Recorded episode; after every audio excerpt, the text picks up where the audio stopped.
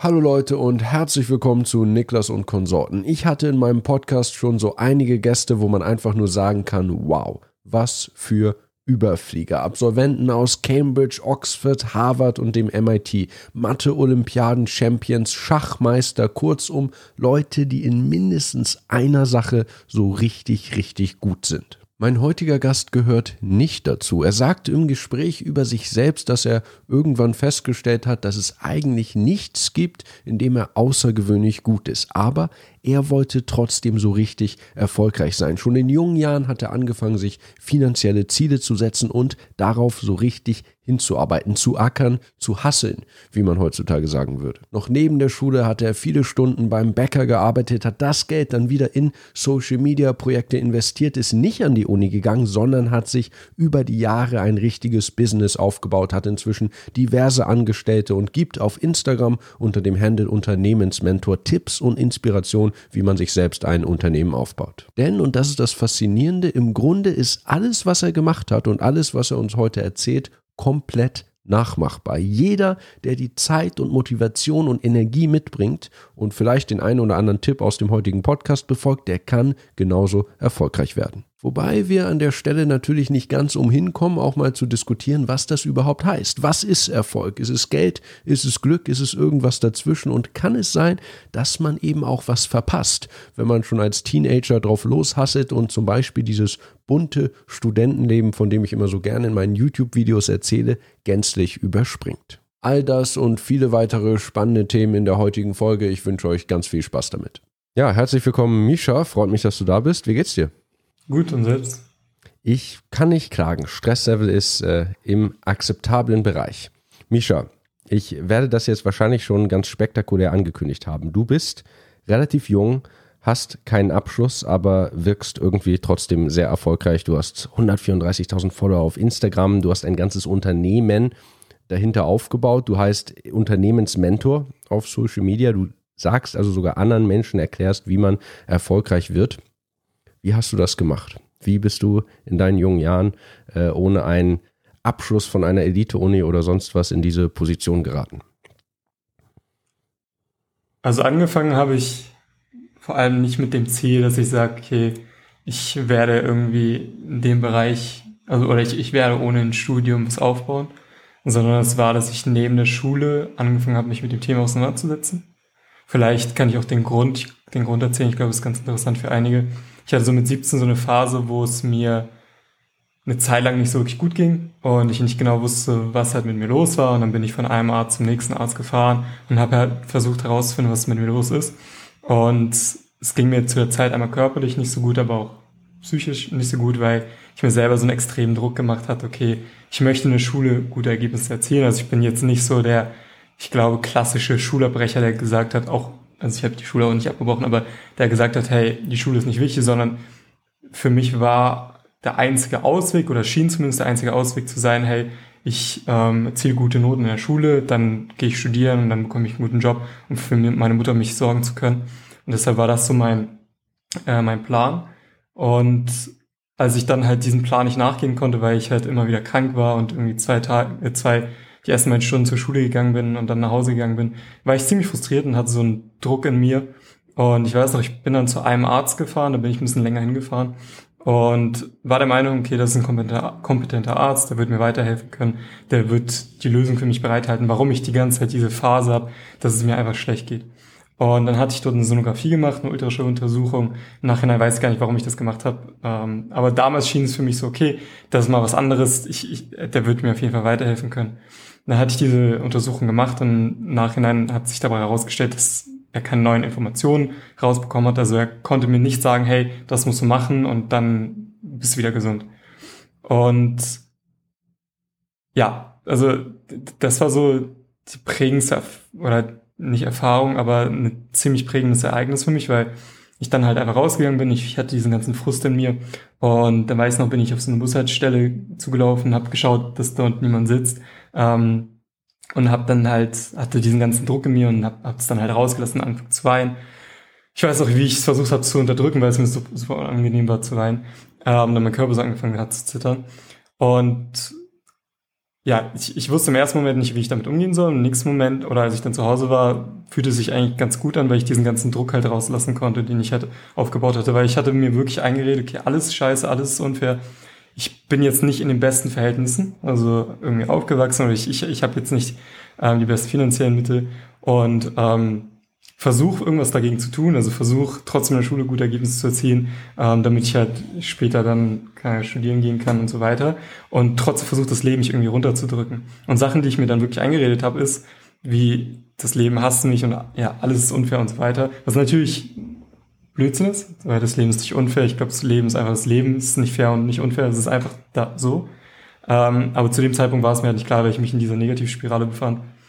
Und Genau, und dann bin ich zu Hause angekommen und ich hatte dort ein Buch liegen, das mir meine Tante geschenkt hat. Und meine Tante war so eigentlich die einzige Person, die immer an mich geglaubt hat und mir immer so positiv zugesprochen hat. Und das war Richard Puditz, ein bekannter Klassiker, so ein Finanzbuch, aber eigentlich ist es ein Mindset-Buch. Das habe ich dann angefangen zu lesen.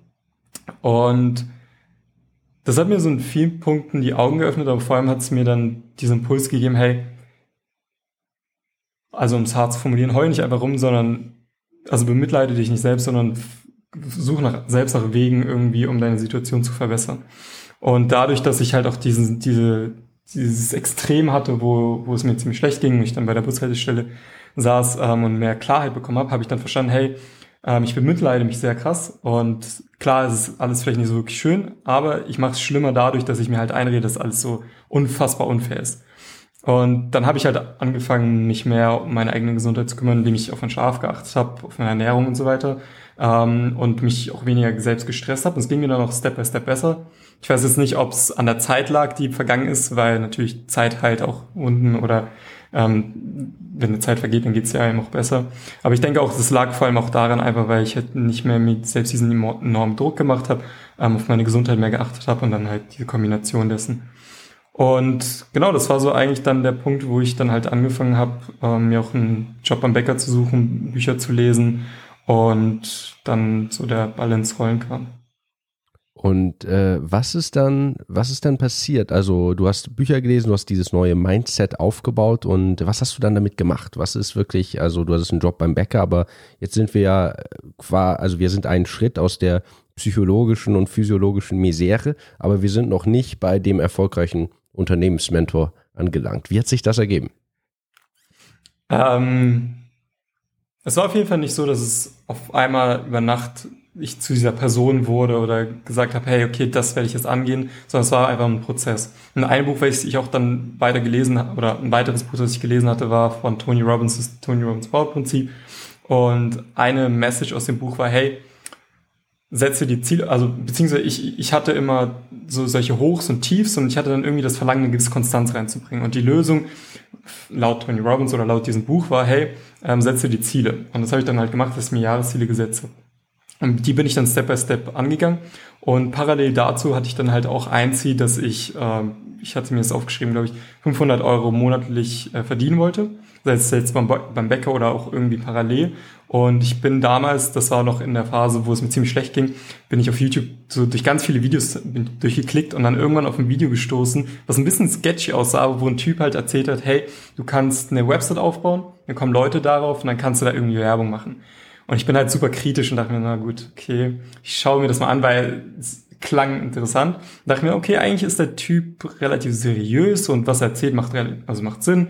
Du, also das nennt sich SEO-Marketing, du baust eine Seite auf, wo du Blogbeiträge hochlädst und dann ähm, werden die bei, also oben bei Google gerankt und dann bekommst du Traffic und diesen, also Reichweite und diese Reichweite kannst du dann monetarisieren. dachte mir, okay, gehe ich das mal an, versuche ich das mal sozusagen neben der Schule, neben äh, dem Job beim Bäcker halt anzugehen. Und ja, dann habe ich halt angefangen, so einen Blog zum Thema Ernährung aufzubauen. Und anfangs war es wirklich einfach nur dieses, hey, ich möchte mal hineinschnuppern und es ausprobieren. Aber irgendwann war ich dann einfach so tief drin, dass ich einfach wollte, dass es funktioniert. Und mein Ablauf sah immer wie folgt aus. Ich bin morgens aufgestanden, dann halt zur Schule gegangen. Manchmal bin ich von der Schule nach Hause gerannt, äh, weil die Bahn halt immer so, oder die Schulstunde immer so beendet wurde, dass ich die Bahn verpasst habe und dann hatte ich nur fünf Minuten, um die Bahn zu erreichen, dann musste ich 20 Minuten warten. Ähm, genau, bin nach Hause, habe kurz was für meine Website gemacht, dann zur Arbeit beim Bäcker und dann halt nach der Arbeit dann noch irgendwie an meiner Website gearbeitet. Und das habe ich ein halbes Jahr durchgezogen, weil ich halt immer mehr und mehr in dieser Bubble auch war, hey, du musst einfach nur durchziehen, dann wird der Erfolg kommen und denk langfristig und arbeite hart und so weiter. Und das habe ich dann gemacht, habe ich gemacht. Und nach einem halben Jahr kam dabei halt gar nichts rum. Also das war wirklich super frustrierend, weil ich Freunden davon erzählt habe. Ich habe meinem Dad davon immer erzählt, wenn ich an den Wochenenden bei ihm war. Und er hat es natürlich absolut belächelt und nicht ernst genommen. Also eigentlich keiner hat es ernst genommen. Aber ich habe einfach so stark dran geglaubt. Ähm, vor allem einfach, weil diese Person, die ich auf YouTube gesehen hatte, ja, damit irgendwie Erfolg hatte und auch gesagt hat, hey, ist eigentlich nicht so kompliziert. Und dann hat diese Person irgendwann auch gesagt, oder nicht speziell diese Person, aber manche Personen in, die, in diesem Bereich ähm, Online-Marketing haben dann gesagt, hey, kauf einfach Facebook-Werbung, so bekommst du Reichweite. Und ich dachte, ja, das ist doch eigentlich der perfekte Weg. Ich kaufe mir Reichweite, Google sieht, dass ich dann, also dass Leute meine Website besuchen und deswegen werde ich, also im Nachhinein klingt es total blöd, aber deswegen werde ich dann oben bei Google gerankt, weil das war mein Ziel. Mein Ziel war es, Blogbeiträge zu schreiben, die Leute interessieren, damit die auf der Website bleiben und wenn sie halt auf dieser Website bleiben, dann also glaubt Google oder ähm, werte Google diese Website als qualitativ ein, platziert sie oben, so bekomme ich organische Reichweite. Und dann habe ich mein Bäckergeld genommen, was ich für einen Urlaub, für meinen ersten Urlaub zusammen gespart hatte. Nicht alles, aber ein Teil. Das waren so um die 200 Euro. Und habe die in Facebook-Werbung investiert. Und es ist wieder nichts dabei rumgekommen. Und es war ziemlich frustrierend, weil zu dem Zeitpunkt mein Vater auch zum Beispiel nachgefragt, ja, na, was ist denn mit der Website? Und ich immer stiller und stiller wurde und irgendwie es nicht mehr geklappt hat. Und ich, ich hatte die ganze Zeit dieses Bild in meinem Kopf. Ich habe dieses Hoch, dann kommt so ein Tief und dann kommt der Durchbruch. Es gibt so eine bekannte Grafik auch. Und ich dachte Zeit, okay, ich bin an diesem Tiefpunkt bald kommt das hoch, oder bald kommt der Durchbruch. Ich habe immer weitergemacht, immer weitergemacht. Und irgendwann war ich dann so, okay, vielleicht klappt das nicht so, vielleicht ist es nicht so einfach, wie ich es mir vorstelle. Und da fing auch die, wieder diese Zweifel an, die natürlich komplett berechtigt sind. Hey, ich war zu dem Zeitpunkt 19 Jahre alt, ich stelle mir vor, irgendwie eine Website aufzubauen mit gar keinem Wissen und kann, vielleicht bin ich einfach nur etwas naiv und war es im Nachhinein auch. Ähm, genau, und deswegen habe ich das dann halt einfach beendet oder also ich habe es auch nicht so gecuttet und gesagt, hey, ich höre einfach damit auf, sondern es war einfach so ein schleichender Prozess, dass es immer weniger und weniger wurde. Ja, du hast gehasselt und das ist ja auch eine Gratwanderung. Ne? Also es gibt ja auch ganz viele Leute, die vielleicht nicht, zu, nicht genug an sich glauben und dann nicht durchziehen. Und oft ist es ja wirklich so, man sieht ganz viele erfolgreiche, zum Beispiel Social Media Stars, aber auch in ganz vielen anderen Branchen, wo es dann sechs Monate oder Jahre lang überhaupt nicht läuft und dann irgendwann kommt der große Durchbruch. Der kam jetzt bei dir nicht.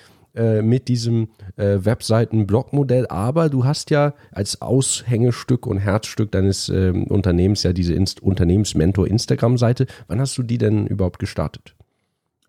Genau, also so ungefähr ein halbes Jahr später oder vielleicht drei, vier Monate später das Problem, würde ich mal sagen, was auch eigentlich ähm, mir am Ende zum Vorteil also was für mich auch im Endeffekt ein Vorteil war, dass ich halt in dieser Business-Bubble war. Also ich habe wirklich regelmäßig Bücher gelesen jeden Tag. Ähm, und irgendwie habe ich dann auch Biografien gelesen und dachte mir, na gut, andere bekannte Persönlichkeiten oder erfolgreiche Persönlichkeiten wie so ein Elon Musk oder Phil Knight, die sind natürlich auch ziemlich oft gescheitert. Und vielleicht gehört es einfach nur dazu. Und deswegen hatte ich den Wunsch, weil ich einfach schon geleckt habe, ähm, das weiter anzugehen, aber irgendwie musste ich halt meine Strategie ändern und habe ich überlegt, okay, oder halt selber mich gefragt, okay, was habe ich falsch gemacht? Und zu dem damaligen Zeitpunkt habe ich halt versucht, ja, einen Stand in der Wüste aufzubauen. Also ich habe gesagt, hey, das ist mein Limonadenstand und kommt alle zu mir. Aber in der Wüste sind halt keine Menschen meistens. Und was ich dann verstanden habe, ist, ich muss einfach dorthin gehen, wo andere Menschen sind. Zum Beispiel, ich habe beim Bäcker gearbeitet. Und was mir dann auch aufgefallen ist, du findest an so gut wie jedem Supermarkt immer einen Bäcker. Warum? Weil die Leute so oder so zum Supermarkt laufen und dann, wenn die halt aus dem Supermarkt rausgehen, dann finden die am Ende des Supermarkts einen Bäcker, sozusagen den Upsell für die Leute, die sich im Marketing etwas auskennen, und dann kaufen die dort etwas. Und da dachte ich mir, okay, das heißt, ich muss einfach dorthin gehen, wo bereits sich Menschen befinden und dort halt Content produzieren. Und das war dann halt Instagram. Also für mich war es Instagram, weil ich mir dachte, okay, es gibt Plattformen auch wie YouTube oder ja, Facebook. Okay, Facebook war eigentlich tot ähm, zumindest für meine Generation. YouTube war für mich selbst auch viel zu aufwendig und Instagram war so die Plattform, die ich selber viel genutzt habe. Und deswegen dachte ich mir, okay, ich starte da eine Seite. Und vor allem auch ein weiteres Learning war für mich, dass ich etwas mache, was mir mehr Spaß bringt, weil diese, diesen Blog zum Thema Ernährung, das war ganz cool, aber das war jetzt kein Thema, wofür ich gebrannt habe. Und dann habe ich angefangen, also vielleicht erkläre ich, wie ich dann auf die Idee gekommen bin, diese Seite aufzubauen. Was ich dann verstanden habe, ist, dass ich etwas machen muss, worauf keiner Lust hat, weil ich dadurch meinen Burggraben erhöhen kann, ähm, beziehungsweise es ist dann schwieriger für andere Leute, mich zu kopieren und dadurch ist mein Content qualitativ, also hochwertiger. Und dann habe ich halt angefangen, Zitate aus Büchern zu nehmen, weil ich mir dachte, das will keiner machen. Und das sind aber coole Zitate, weil ich mir halt immer so Markierungen in meinen Büchern mache. Und dann habe ich die halt schön aufbereitet, auf Instagram gepostet und habe dann auch langsam immer Feedback bekommen und hatte dann so nach drei Monaten um die 800 Abonnenten. Was ja relativ schnell ist, oder? Auf Instagram, wenn du jetzt, ich weiß, du, bist der Experte, wenn jetzt, äh, ich weiß nicht, wie es damals war, wenn man jetzt ganz neu anfängt, äh, man macht, postet Zitate, 800 Follower in drei Monaten, ist das gut? Eher gut, oder? Nee. Nö? Okay. Bin also ich, bin ich, bin ich da viel zu pessimistisch. Was kann man denn erwarten mit einer neuen Instagram-Seite in drei Monaten? Nein, also eigentlich ist es ziemlich cool, beziehungsweise zu dem damaligen Zeitpunkt dachte ich mir auch, hey, das ist eigentlich ziemlich gut. Ich meine, es sind 800 Menschen, ja. die sagen, hey, diese Seite finde ich cool und ich folge dir. Ähm, und für mich war es auch, dass ich diese Bestätigung bekommen habe und das hat mich am meisten gefreut, weil ich habe endlich was gemacht, wo Leute auch gesagt haben, hey, also bei der Website war es halt so, ich habe sehr viel Arbeit investiert und keiner hat es irgendwie bemerkt. Und bei der Instagram-Seite habe ich dann Kommentare bekommen, habe ich Nachrichten bekommen, die Leute haben sich gefreut. Der richtige Boom kam dann aber, als ich dann eine weitere Seite gestartet habe und das ist halt die bekannteste Seite, die ich führe, Unternehmensmentor und wo ich dann meinen Style geändert habe, weil ich einfach in den USA gesehen habe, hey, es gibt diesen Infografiken-Style, ähm, ich hatte meine Skills auch verbessert, also ich konnte, wusste dann halt schon eher, wie erstelle ich noch bessere Infografiken oder Beiträge. Ich habe dann auch Instagram als Plattform einfach verstanden, wie was Instagram wichtig ist. Und da habe ich halt diese neue Seite gestartet am 22. September 2018 und das war Unternehmensmentor und da hatte ich nach einem Monat 1000 Abonnenten, zwei Monaten 3000 Abonnenten, nach drei Monaten 6000 und nach fünf Monaten waren es 30.000 Abonnenten. Und das ist natürlich, wenn man es mit der ersten Seite vergleicht, sind das natürlich zwei Welten. Ähm, genau, und da, da fing es dann halt an, dass ich dann langsam auch Erfolg hatte. Okay, das heißt, die erste Seite, das war noch nicht der Unternehmensmentor. Wenn man das jetzt hört, so eine Instagram-Seite Unternehmensmentor, was ich mich immer frage ist, das wirkt so ein bisschen zyklisch. Äh, insofern, als ich ja, wenn ich jetzt die Seite sehe mit über 100.000 Followern und es ist ein Business dahinter, dann kann man, dann wirkt das irgendwie ganz plausibel. Jetzt überlege ich mir, du hast ja damit irgendwann angefangen junger Mensch, der kein großes Unternehmen bis jetzt gestartet hat, sagt, ich gehe auf Instagram und werde Unternehmensmentor. Das, das finde ich, find ich spannend. Also wie kommt man überhaupt in die Position, dass man sagt, ähm, ich erkläre jetzt Leuten, wie sie erfolgreich werden, weil es ja so ein bisschen, es ist, ist so ein bisschen dieses Fake it until you make it äh, Prinzip vielleicht, ne? Weil du ja eigentlich noch gar nicht in der Position bist, aus deinen eigenen Erfahrungen sagen zu können, was irgendwie so habe ich mein großes Business aufgebaut. Das ist natürlich dann viel einfacher, wenn man das schon hat und jetzt sagt man jetzt, äh, ich habe irgendwie ein Business, ich habe irgendwie keine Ahnung, Schokolade verkauft und jetzt mache ich dieses äh, für Unternehmen. Klar, ich verstehe dich komplett, klar. Ähm, ja, ich glaube, es kommt auf die, auf das, wie soll ich sagen, auf die Situation an, in der man sich befindet. Nee, ich, ich weiß nicht genau, wie ich es beschreiben soll, auf das, auf den Blickfeld. Also ich habe zumindest, ich, ich habe es damals etwas anders gesehen. Ich befand mich in dieser Bubble und ich habe gesehen, dass viele andere Leute Seiten aufgemacht haben, wo die Inhalte gepostet haben und die haben sich alle so genannt, irgendwas mit Unternehmens- oder Business-Content. Und ich habe halt diesen Namen ausprobiert und ich fand den ziemlich cool und der war halt frei und deswegen habe ich den dann halt verwendet. Und meine Intention war es jetzt nicht, ich bin der Unternehmensmentor, der erfolgreiches Unternehmen aufgebaut hat und dir zeigt, wie du auch selber ein Business aufbaust, sondern mein Ziel hinter der Seite, was ich auch immer klar kommuniziert habe, ist, dass ich Inhalte aufbereite zu dem Thema Unternehmertum oder Mindset und so weiter und Leuten dadurch einfach einen Mehrwert liefere. Ähm, also es war nie so die Intention, ähm, genau diese diese, diese, diese, also ich habe es ich habe mich selber auch so nicht gesehen, deswegen habe ich glaube ich dann auch nie wirklich so diese Position eingenommen. Später wurde es ja dann auch, oder was wir mittlerweile machen, ist ja, dass wir in gewisser Weise einen anderen Content anbieten. der eigentlich auch nicht mehr zum Namen passt. Das wird sich in der Zukunft bald ändern, weil ich jetzt natürlich auch mehr Insights habe. Aber was ich mit der Zeit bemerkt habe, ist, also anfangs habe ich sehr viel von diesen Business-Inhalten, die ich auch bei anderen Seiten gesehen habe oder in Blogs oder YouTube-Videos und so weiter, habe ich aufbereitet und veröffentlicht in diesem Infografiken-Style. Äh, mit der Zeit habe ich dann mal gemerkt, dass die Leute also es viel ansprechender finden, wenn man motivierende Inhalte veröffentlicht. Deswegen haben wir auch sehr viele Sprüche oder ähnliche Sachen, also Floskeln könnte man auch sagen, ähm, Weisheiten. Und ähm, ich glaube, da fing dann auch das Wachstum an, weil es auch viel mehr Leute angesprochen hat. Ich persönlich bin jetzt aber mehr so in der Position, wo ich sage, okay, ich finde es eigentlich wieder cooler, mehr Business-Content rauszuhauen. Das ist auch etwas, wo ich auch mehr Lust habe. Und ich glaube, es macht auch einfach für uns als Seite Sinn, ähm, weil unsere Zielgruppe sich auch dahingehend mehr entwickelt hat. Und ich habe auch mehrere Umfragen gemacht, weil das Wichtigste ist natürlich immer zu wissen, was wollen die Leute sehen. Und 50 Prozent meinte Mindset, 50 Prozent meinte aber auch Business Content. Und deswegen würden, werden wir das mehr angehen. Und da kann ich dann auch wirklich aus der Praxis berichten. Du sprichst ja schon immer im Plural von euch und eurer Seite. Denn inzwischen ist es nicht einfach immer nur noch Misha, der da sitzt und äh, diese Infografiken postet, sondern ein ganzes Team. Erklär mal ein bisschen, was ist das für ein Business, was ist das für ein Team, wie viele Leute sind das, dass sich da hinter dieser Instagram erstmal unscheinbaren, naja, nicht ganz mehr so unscheinbaren, aber hinter dieser Instagram-Seite verbirgt? Genau, also ab einem gewissen Zeitpunkt habe ich halt einfach gemerkt, dass es ziemlich hart ist, jeden Tag Inhalte zu veröffentlichen. Vor allem damals waren es zwei Beiträge am Tag. Ich habe die immer alle selber erstellt, Beschreibung geschrieben und wirklich mich 100% darauf fokussiert. Und ähm, als ich dann angefangen, also als ich dann aus der Schule rauskam, hatte ich halt diese Seite und ich habe die nie großartig monetarisiert. Hatte aber dann das Ziel, okay, ich möchte selbstständig werden und ähm, was ich dann halt gemacht habe, ist, dass ich häufig Anfragen bekommen habe zur Beratung zum Thema Social Media oder wie erstelle ich auch mein Content und so weiter. Und das habe ich dann auch immer, also bin ich Stück bei Stück auch angegangen. Ähm, und um diesen Bereich dann halt weiter zu fulfillen, also weiter ausführen zu können, brauchte ich halt einfach ein Team, weil ich, ich konnte nicht einfach beides gleichzeitig machen, dass ich halt dieses Consulting mache, also Beratung oder auch Dienstleistungen und dann halt selber noch Unternehmensmittel dafür. Da habe ich mir Step by Step halt Hilfe geholt und wir sind so im Core, also wenn es darum geht, so Inhalte wie YouTube-Videos oder so aufzubereiten, dann sind wir immer zu fünft.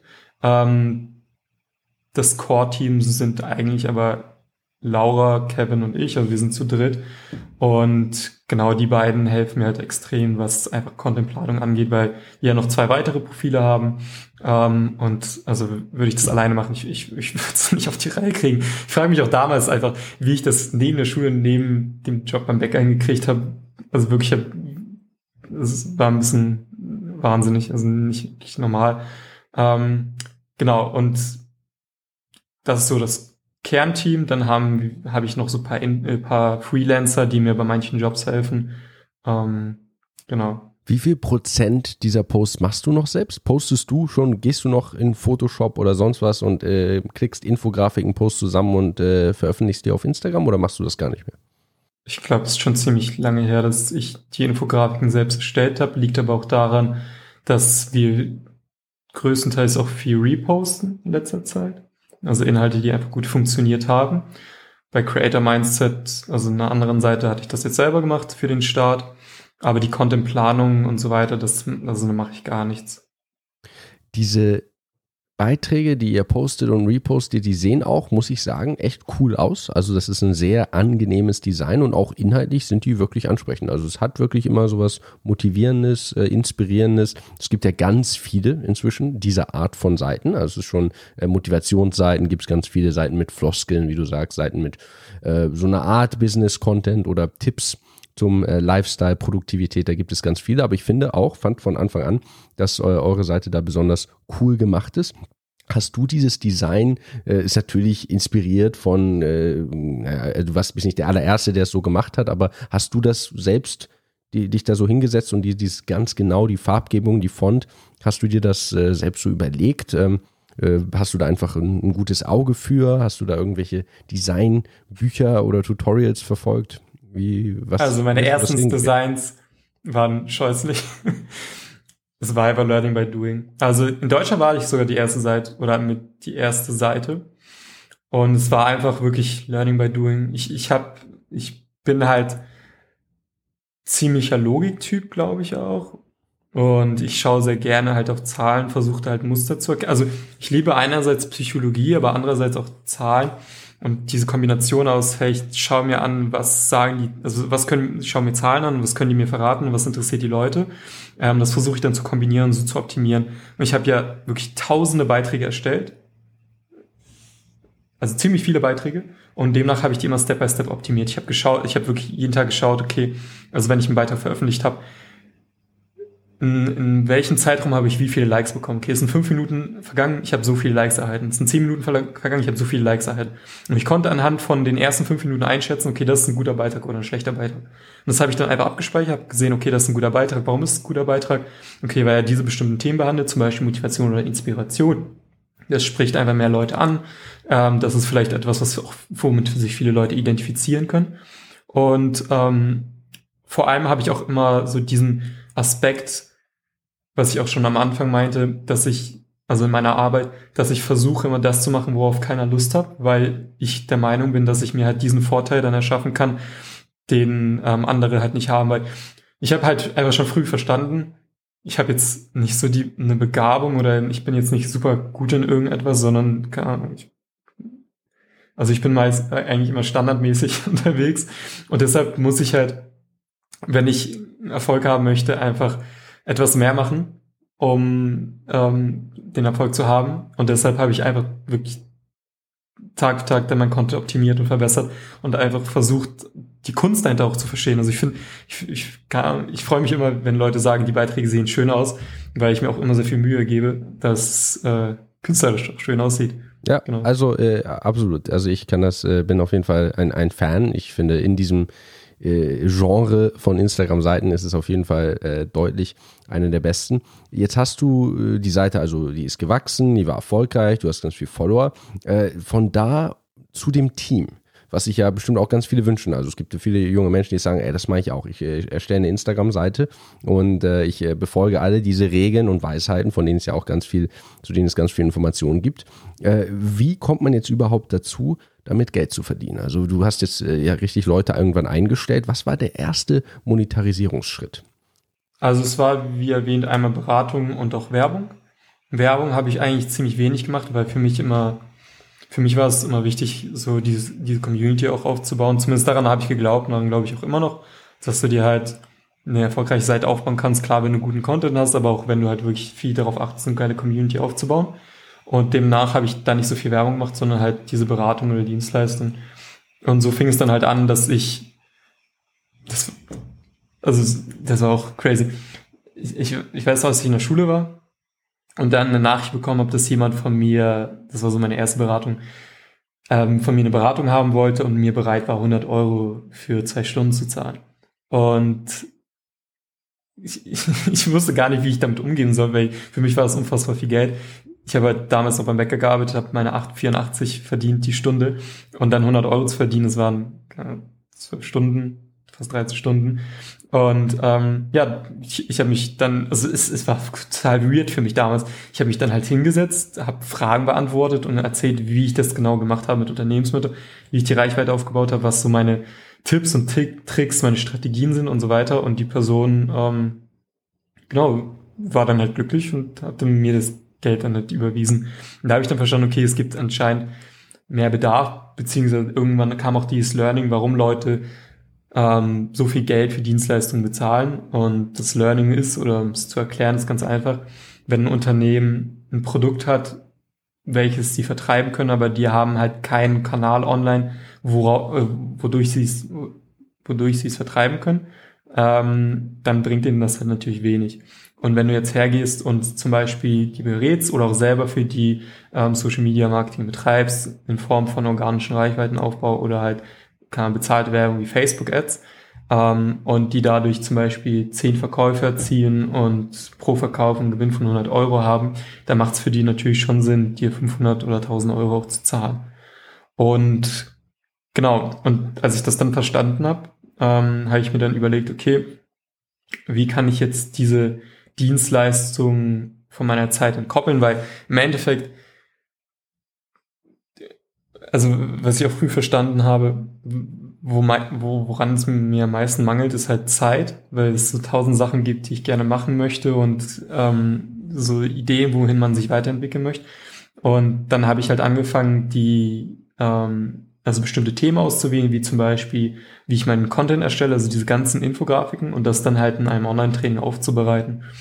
Und ähm, genau das haben wir dann auch gelauncht und das war auch dann so der Punkt, wo ja, wo, wo ich dann auch konstant ähm, guten Umsatz erzielen konnte, wo ich dann auch ähm, mich mehr darauf fokussieren konnte, am Unternehmen zu arbeiten und halt mir ein Team aufzubauen oder halt Leute mir zu suchen, die mir halt helfen, weiter Unternehmensseite aufzubauen. Und ähm, genau, das war halt der ein Weg. Und der andere Weg ist halt dann, äh, was wir jetzt auch wieder oder ein zweites Mal relaunched haben mit dem Creator Journal, also E-Commerce. Ähm, genau. Du hast äh, jetzt auch mehrmals dann von, von ein, den Einkünften gesprochen und äh, auch in diesen Beiträgen geht es ja inhaltlich nicht immer, aber eben manchmal um Geld. Denn unternehmerischer Erfolg ist natürlich ja, zu großem Grad auch in Geld gemessen. Ich finde das immer ganz spannend äh, zu beobachten, wie da, äh, also die, bei vielen dieser Mindset- und Unternehmensseiten, finde ich, gibt es so eine, eine Dichotomie, wo es einerseits immer sehr um den finanziellen Erfolg geht und dann andererseits aber auch sehr um äh, Persönlichkeit, um Psychologie, um mentale Gesundheit und so weiter. Und das ist äh, zum Beispiel auch bei Gary Vee kann man das immer sehr gut beobachten. Äh, das, äh, das kann ich manchmal nicht so ganz in Einklang bringen. Ich finde, Gary Vee ist ganz toll, aber er macht manchmal kommt in meinem Instagram-Feed ein Beitrag von Gary Vee, wo er sagt, Hassel, Hassel, Hassel, alles geben. Ihr hattet auch, ihr macht so Beiträge wie sei ein Löwe, kämpfe, gib nicht auf, gib alles, ne? Also um auf den Traum äh, hinzuarbeiten. Andere gehen Party, andere gucken Netflix, du sitzt da und machst dein Unternehmen und dann wirst du Millionär und dann äh, hast du ganz viel Geld.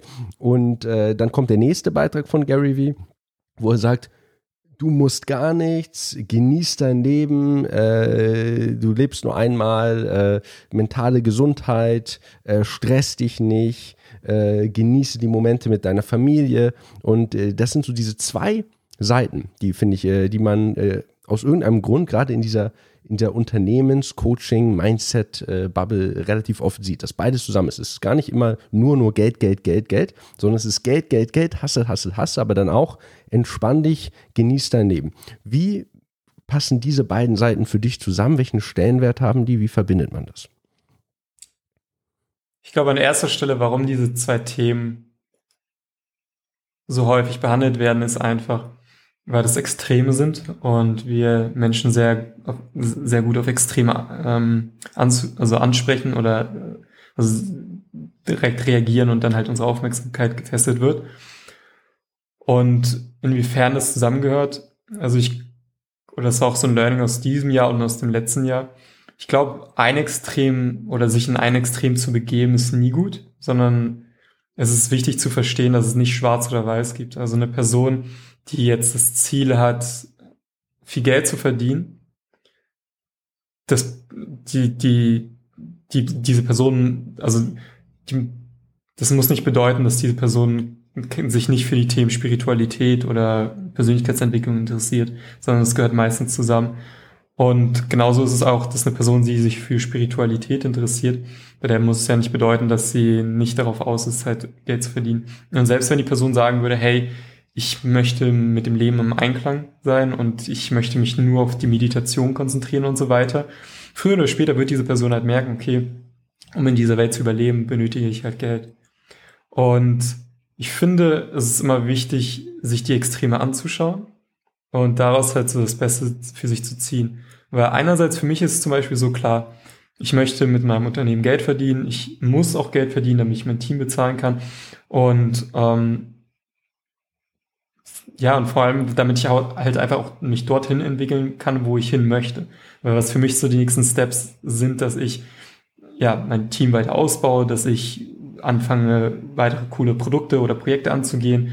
Ähm, und das ist so für mich auch dieses Mittelmaß, weil ich hatte zum Beispiel nie das Ziel, irgendwie mir materielle Dinge zu kaufen, weil mich das irgendwie nicht so gereizt hat. Und ich glaube, es liegt auch einfach an dem, also an dem Aspekt von wo ich herkomme weil ich irgendwie nie so wirklich einen Bezug dazu hatte zu extrem teuren Dingen. Die waren einfach für mich surreal. Und warum ich einfach immer diesen Wunsch hatte, ähm, eine gewisse Unabhängigkeit im Punkt Finanzen zu haben, weil mich das einfach immer bedrückt hat. Ich wollte einfach diese Freiheit haben. Ich wollte nicht jeden Monat irgendwie Kopfschmerzen haben, weil wir wieder kein Geld haben, sondern ich, ich, ich wollte einfach also selbstbestimmt sein.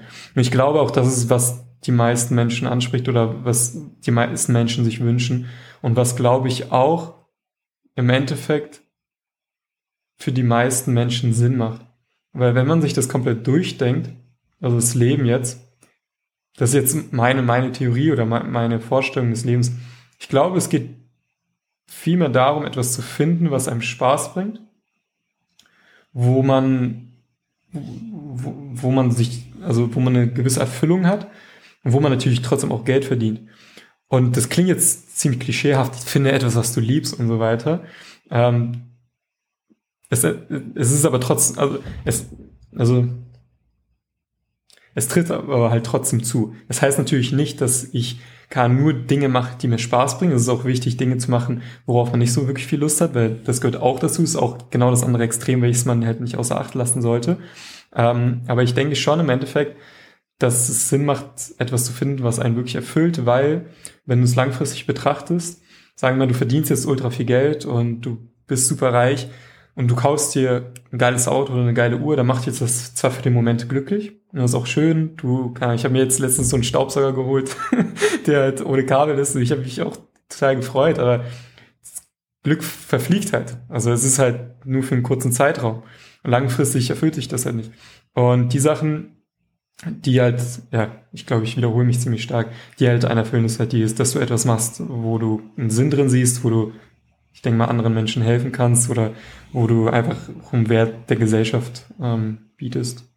Ja, wobei du dann ja andererseits gesagt hast, dass zum Zwecke der finanziellen Freiheit Geld eben für euch doch einen äh, glückstiftenden äh, Wert haben kann.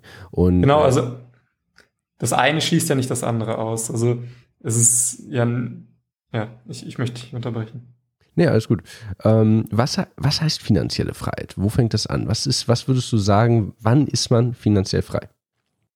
Das ist schwierig zu, also klar, die einfache Antwort ist, wenn man so viel Geld hat, dass man 60 Jahre lang leben kann, ohne sich darüber Sorgen zu machen, wie ich, ja, also wie ich die Rechnung bezahlen kann. Oder nicht 60 Jahre, sondern sein ganzes Leben lang. Dass man, man kann sagen, okay, ich brauche zum Leben um gut zu leben, 2000 Euro im Monat.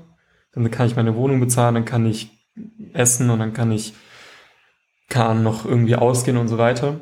Ähm, für manche ist es vielleicht auch 5000 Euro, für manche ist es 10.000 Euro. Dann rechnest du das halt auf zwölf Monate hoch, beziehungsweise ähm, auf, auf die 60 Jahre und dann hast du halt diese Summe und sagst, okay, wenn ich diese Summe habe, dann bin ich finanziell frei. Aber ich, glaub, ich glaube auch nicht an finanzielle Freiheit. Also wie gesagt, ich glaube, diesen Traum, den auch viele haben, wenn ich, ich, wenn ich also eine Person, die sagt, wenn ich viel Geld habe, dann bin ich glücklich und dann habe ich keine Probleme und dann werde ich mein ganzes Leben lang chillen. Ich glaube, das wird nicht funktionieren. Also nach einem gewissen Zeitraum wird die Person halt dann merken, okay, irgendwie ist es ein bisschen langweilig. und ich meine, also vieles kann man auch anhand von der Natur begründen. Wenn man sich anschaut, was wir damals gemacht haben, um zu überleben oder ja, also was in unserer Genetik verankert ist, dann wir sind halt nicht Lebewesen, die einfach nur die ganze Zeit rumsitzen können. Wir müssen aktiv sein, damit wir glücklich sind. Wir müssen zum Sport treiben oder uns mit anderen Menschen umgeben. Ähm, genau. Ja, da will ich auch gar nicht gegen anreden. Also ich denke auch, dass es ganz, ganz wichtig ist, dass man was macht, was einem Spaß macht und dass man auch äh, da äh, sich äh, noch anderweitig ganz viel ausleben kann. Aber Geld schadet natürlich auch nicht. Geld stinkt nicht. Wie man sagt, du hast äh, immerhin ein YouTube-Video gemacht. Das heißt, äh, so wirst du äh, in deinen Zwanzigern Millionär mit, äh, mit Tipps dazu und fragst dann äh, äh, in den YouTube-Kommentaren, was sind eure Vermögensziele für das Jahr 30? Was sind deine Vermögensziele für das Jahr 30? Also, Hast du dir das Video angeschaut? 30. Ich habe äh, durchgeschaut, ja. ja. Genau, das war zum Beispiel etwas, was wir dann gemeinsam machen. Also im Team, was so dann größere Projekte sind. Ähm, ich habe da kein Ziel, muss ich ehrlich sagen. Also, ja. Du meinst, weil, weil, wer dann dieser Plot-Twist kommt, weil es diese Story, das habt ihr aus irgendeinem Buch genommen. Das sind immer Stories, die aus einem Buch genommen sind, wo er äh, irgendwie, der, der, war das das mit dem Fischer in dem Video? Die, war das die Fischer-Story? Nee, das war das erste, das wäre das erste Video. Das war Wo- das mit dem Fischer. Genau, das erste genau, Mal. genau, genau. Das war das erste Video, das auch meist geklickteste Video. Muss man, ähm, muss man reich werden oder irgend sowas. Ähm, genau. Nee, das andere Video, ich, ich habe nur gefragt, weil ich selbst in dem Video ja nicht spreche. Deswegen, weil das halt Lukas gemacht hatte. Ähm, ja, ich muss sagen, ich habe da halt nicht so wirklich die Ziele, weil Sprichst du in keinem deiner Videos? Ich kann echt, also ich weiß, in keinem Video, keinem deine, also in keinem deine Stimme jetzt ja nicht so gut. Also ich hätte das, wenn du jetzt behauptet hättest, das ist alles deine Stimme, dann hätte ich das auch akzeptiert. Also äh, das hätte Nee, ich jetzt nur YouTube- nicht direkt. Nee, erkennen können. in YouTube-Videos, da habe ich, ähm, da es mir bequem, äh, bequem gemacht oder einfach gemacht. Äh, das ist alles Lukas.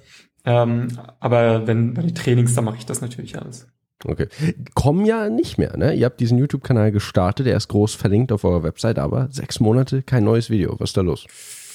Ja, ja, im Endeffekt ist es ja so, es ist ja ein Startup bei mir, ne? Ich bezahle es aus meiner eigenen Tasche und ich muss natürlich auch schauen, also YouTube war ein cooles Projekt, weil ich mir dachte, okay, wir haben diese Reichweite, wir können diese Reichweite nutzen, um auch auf YouTube mh, sozusagen in der, in der Wertschöpfungshierarchie mehr Wert zu liefern, weil mit Videos kann man mehr Wert bieten und natürlich auch unsere Brand auszubauen und so weiter. Und deshalb sind wir dieses Thema angegangen. Ich habe dann aber gemerkt, viele Leute hat es nicht so wirklich interessiert. Also du siehst ja, die Videos haben nur ein paar tausend Klicks.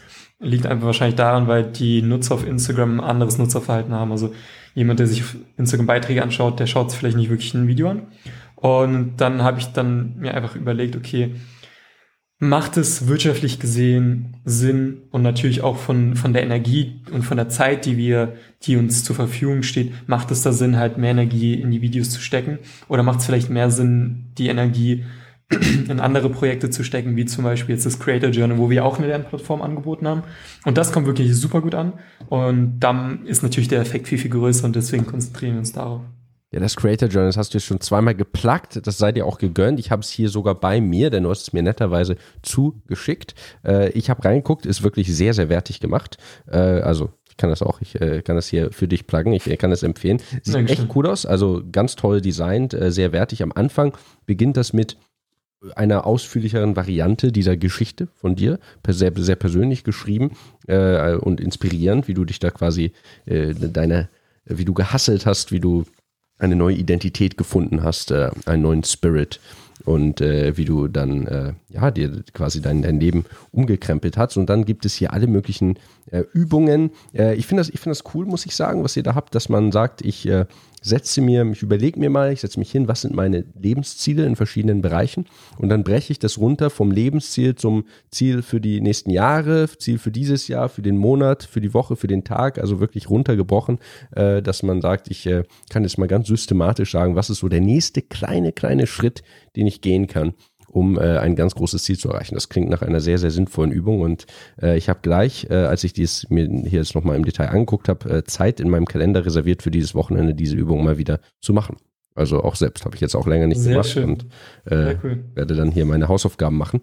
Äh, ansonsten äh, Habit Tracker und dann jede Menge äh, Raum sehr schön aufgemacht, äh, um ein Journal zu schreiben, um äh, seinen Tag zu planen und äh, am Ende Revue passieren zu lassen, äh, zu reflektieren, was ja von ganz, ganz, ganz vielen äh, erfolgreichen Unternehmen und Unternehmern und Gurus und äh, Produktivitätsmenschen und Mindset-Menschen empfohlen wird, kann ich auch empfehlen. Das Einzige, was ich sagen muss, ist natürlich, ihr habt ein sehr analoges Format gewählt. Das fand ich ganz interessant. Das ist ja ein, äh, die, die, dein, dein Startup und deine ganze Geschichte ist ja sonst sehr aus dem Digitalen entsprungen. Und äh, jetzt äh, muss man ja natürlich so ein Journal dann auch wirklich immer richtig physisch dabei haben. Es gibt ja auch ganz viele Apps heutzutage und äh, Webseiten und äh, äh, ja, alle möglichen Lösungen, dass man ähm, sich das dann, wo man natürlich den Vorteil hat, dass man ja sagt, okay, Habit Tracking und dann sehe ich, äh, wie ist das Jahr gelaufen, ich kann mir den Graph geht hoch und runter, ich kann das mit anderen Sachen korrelieren, ich kann mal schnell zu äh, vor drei Jahren an dem und dem Tag springen, ich kann das cross verlinken. Äh, was sind deine Meinungen dazu? Wie, äh, wieso habt ihr euch da für dieses analoge Format entschieden? Stimmt, das ist eigentlich ziemlich geil, wenn man dann halt solche Graphen und so machen kann. Also darauf fahre ich auch Ja. voll ab. ähm, ja, warum haben wir das gemacht? Also wir haben auch schon den Wunsch aus der Community bekommen, dass viele Leute sich eine digitale Version wünschen, ganz klar, weil wir leben im 21. Jahrhundert. Aber ich habe selber gemerkt, also ich journale seit vier Jahren. Und ich finde, das hat einen gewissen anderen Effekt, wenn man so ein Journal einfach in die Hand nimmt, ich habe es ja auch, und einerseits durchblättern kann, um zu reflektieren, aber andererseits die Sachen auch einfach aufschreibt, weil ich weiß nicht, wie es bei dir ist. In der heutigen Zeit, man ist 24-7 gefühlt am Handy und es ist wirklich schwierig, irgendwie abschalten zu können, selbst wenn man die Benachrichtigungen ausschaltet und so weiter. Und wenn man dann halt so ein Journal hat, und es muss nicht das Creator Journal sein, sondern irgendein Notizbuch, dann hast du so einen Ort, wo du einfach abschalten kannst. Und natürlich auch auf äh, neurologischer Sicht gibt es gewisse Vorteile, dass du die Sachen eher verinnerlichst. Ähm, aber ich glaube, es mit dieser, mit der wichtigste Aspekt ist halt, dass du einfach ähm, abschalten kannst und vielleicht dein Handy außerhalb des Schlaf, also sich außerhalb des Schlafzimmers befindet und du dann halt am Abend einfach reflektierst und dir anschaust, okay, was habe ich heute erreicht, ähm, wofür war ich heute dankbar, was habe ich gelernt und dann dir auch deinen Tagesplaner, äh, deinen Tagesplan halt schreibst. Aber das Ziel mit dem, äh, mit der digital, äh, das Ziel, äh, die Idee mit der digitalen Version, die steht bei uns auch auf der Liste, wird natürlich auch angegangen, aber alles Step by Step es ist ein Trade-off. Also die Wertigkeit ist auf jeden Fall da und äh, Abschalten ist auf jeden Fall ein Argument und abends blaues Licht vom Einschlafen und so weiter und so fort. Also äh, Ablenkung, das kann ich, das kann ich akzeptieren. Es ist trotzdem eben ein Trade-off. Äh, ich finde so Cross-Verlinkung sehr, sehr, sehr cool. Äh, ich benutze Roam, äh, um äh, meine Gedanken aufzuschreiben und ähm, äh, das ist ja, wenn du so wikimäßig einen Link auf eine Seite setzt, also sagen wir, ich habe heute mit Misha äh, einen Podcast aufgenommen und dann verlinke ich dich, Unternehmensmentor. Und wenn ich dann irgendwann mal auf meine Unternehmensmentor-Seite gehe, dann sehe ich alle Rückverlinkungen. Dann sehe ich also, äh, was waren unsere Interaktionspunkte in den letzten Jahren. Ja, ah, an dem, an dem und dem geil. Tag äh, habe ich den Podcast mit ihm aufgenommen. An dem und dem Tag habe ich an ihn gedacht, warum auch immer, weil er irgendwie irgendeinen ganz tollen, inspirierenden Spruch gepostet hat an dem und dem Tag haben wir uns äh, zum Schachspielen äh, in Hamburg getroffen oder sonst was. Also äh, das wo du mich zweimal besiegt hast. Das finde ich ganz nett. Ja, da müssen wir auch noch drüber sprechen. Äh, können wir an dieser Stelle auch einfach machen. Äh, wir äh, haben uns gegenseitig ja so ein bisschen inspiriert, äh, denn äh, du machst nicht nur, äh, du bist nicht nur Unternehmensmentor, sondern hast auch äh, eben Hobbys und äh, hast ja gesagt, du legst auch einen großen Wert darauf, deine dich anderweitig auszuleben. Und wir waren im Alex, im äh, Alster Pavillon in Hamburg, äh, haben da äh, gebranscht und äh, dann äh, zwei Schachpartien gespielt in einem kleinen mitgebrachten Schachbrett, das du dort hattest. Ich habe dich so äh, schlimm besiegt, es hat so, es war so eine Schmach, dass du ja. sofort in einen Schachverein eingetreten bist, um besser zu werden, nur um auf das Ziel hinzuarbeiten, mich nächstes Mal im Alex nach dem Brand genau so schlagen zu können. Ich bin hingegangen, habe also weinend zum Schachclub und habe gesagt, Niklas hat mich besiegt, zweimal hintereinander, vor allen anderen ähm, ja, Gästen im Restaurant. Ich, ich muss besser werden. Ja, und dann habe ich halt angefangen. Du sagst das so, als wäre es ein Scherz, aber es war ja quasi wirklich so.